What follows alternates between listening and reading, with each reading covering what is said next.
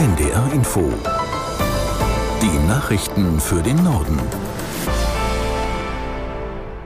Um 17 Uhr mit Sönke Peters. Die Gewalt im Nahen Osten geht unvermindert weiter. Die Zahl der Opfer steigt auf israelischer wie palästinensischer Seite. Im Gazastreifen sind aber auch mindestens neun Menschen getötet worden, die für die Vereinten Nationen gearbeitet haben. Was gerade vor Ort passiert, fasst Felix Tenbaum aus der NDR Nachrichtenredaktion zusammen. Die israelische Luftwaffe bombardiert weiter Stellungen der Hamas, unter anderem die Universität von Gaza, wo sich nach Armeeangaben eine Befehlszentrale befunden hat. Auch mehrere Schulen der Vereinten Nationen wurden getroffen. Die beiden Terrorgruppen Hamas und Islamischer Dschihad haben heute noch mehr Raketen auf Israel abgeschossen. Eine davon soll in Richtung des Flughafens in Tel Aviv gefeuert worden sein. Einen Einschlag meldeten die israelischen Behörden dort aber nicht. Getroffen wurde allerdings ein Kinderkrankenhaus in Ashkelon. Hier gab es aber keine Verletzten. Im Gazastreifen verschärft sich unterdessen die humanitäre Lage weiter. Unter anderem geht anscheinend der Treibstoff zur Neige. Das einzige Kraftwerk dort hat die Stromproduktion inzwischen eingestellt. Bundestagspräsidentin Baas hat den Angriff der radikal-islamischen Hamas auf Israel scharf verurteilt. Baas sprach von beispiellosen, menschenverachtenden Terrorakten. Sie seien durch nichts zu rechtfertigen und müssten sofort beendet werden. Die Bundestagsabgeordneten gedachten mit einer Schweigeminute der Opfer des Hamas-Angriffs. Nach dem Online-Dienst X hat die EU-Kommission nun auch den Facebook-Mutterkonzern Meta wegen Falschinformationen im Zusammenhang mit dem Nahostkonflikt verwarnt.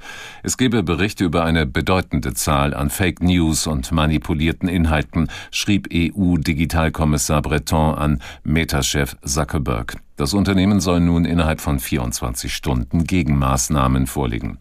Nach Ansicht von Forschern werden Online-Netzwerke seit dem Hamas-Großangriff auf Israel und den israelischen Vergeltungsschlägen mit Fehlinformationen geflutet. Die Bundesregierung will die Abschieberegeln für abgelehnte Asylbewerber verschärfen. Ein Gesetzentwurf aus dem Innenministerium dazu soll bald im Bundeskabinett verabschiedet werden. Aus Berlin Philipp Eckstein. Menschen, die keine Aufenthaltserlaubnis und keinen Anspruch auf Asyl haben, sollen schneller aus Deutschland abgeschoben werden. Hürden, die dem im Weg stehen, abgebaut werden.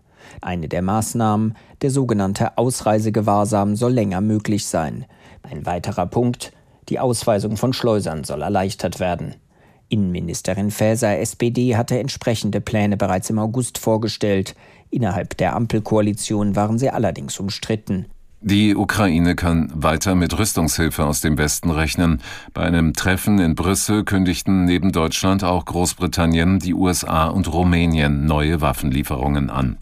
Aus Brüssel Stefan Überbach. Dabei geht es vor allem um Flugabwehrsysteme, Panzer sowie Munition für Artilleriegeschütze und Raketenwerfer. Belgien will ab 2025 F-16 Kampfjets zur Verfügung stellen.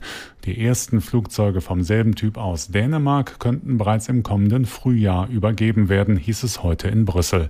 Der ukrainische Präsident Zelensky sagte bei seinem ersten persönlichen Besuch im Hauptquartier der westlichen Militärallianz, sein Land brauche mehr Unterstützung, um die Menschen, die Energieversorgung und die Getreideproduktion vor russischen Angriffen zu schützen.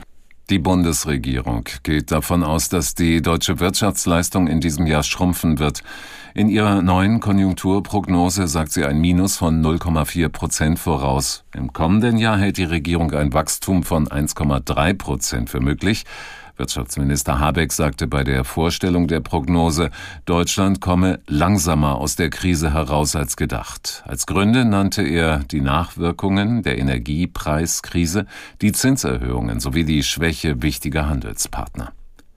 In den anstehenden Tarifverhandlungen für rund 1,2 Millionen Beschäftigte der Länder fordern die Gewerkschaften 10,5 Prozent mehr Geld, mindestens aber 500 Euro im Monat mehr.